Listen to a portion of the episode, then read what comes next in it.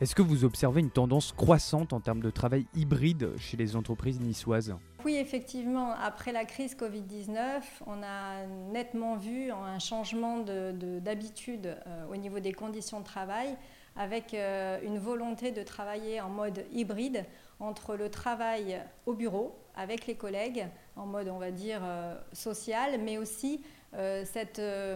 avantage qu'on a à travailler à la maison avec donc une combinaison avec le télétravail à domicile qui s'inscrit sur un, deux voire trois jours de télétravail. Quelle est l'importance d'avoir un acteur comme IWG dans Nice et Nice-Ouest Alors justement, euh, IWG propose cette flexibilité et donc euh, répond à une forte demande des jeunes aujourd'hui qui souhaitent avoir une flexibilité et le choix de travailler soit à la maison, soit dans un bureau. Euh, donc le fait qu'on ait cet acteur sur le territoire, c'est un véritable plus parce que ça répond à une demande tout simplement du marché et ça permet aussi euh, aux euh, entreprises d'attirer des talents dans leur structure de façon beaucoup plus flexible et plus facile.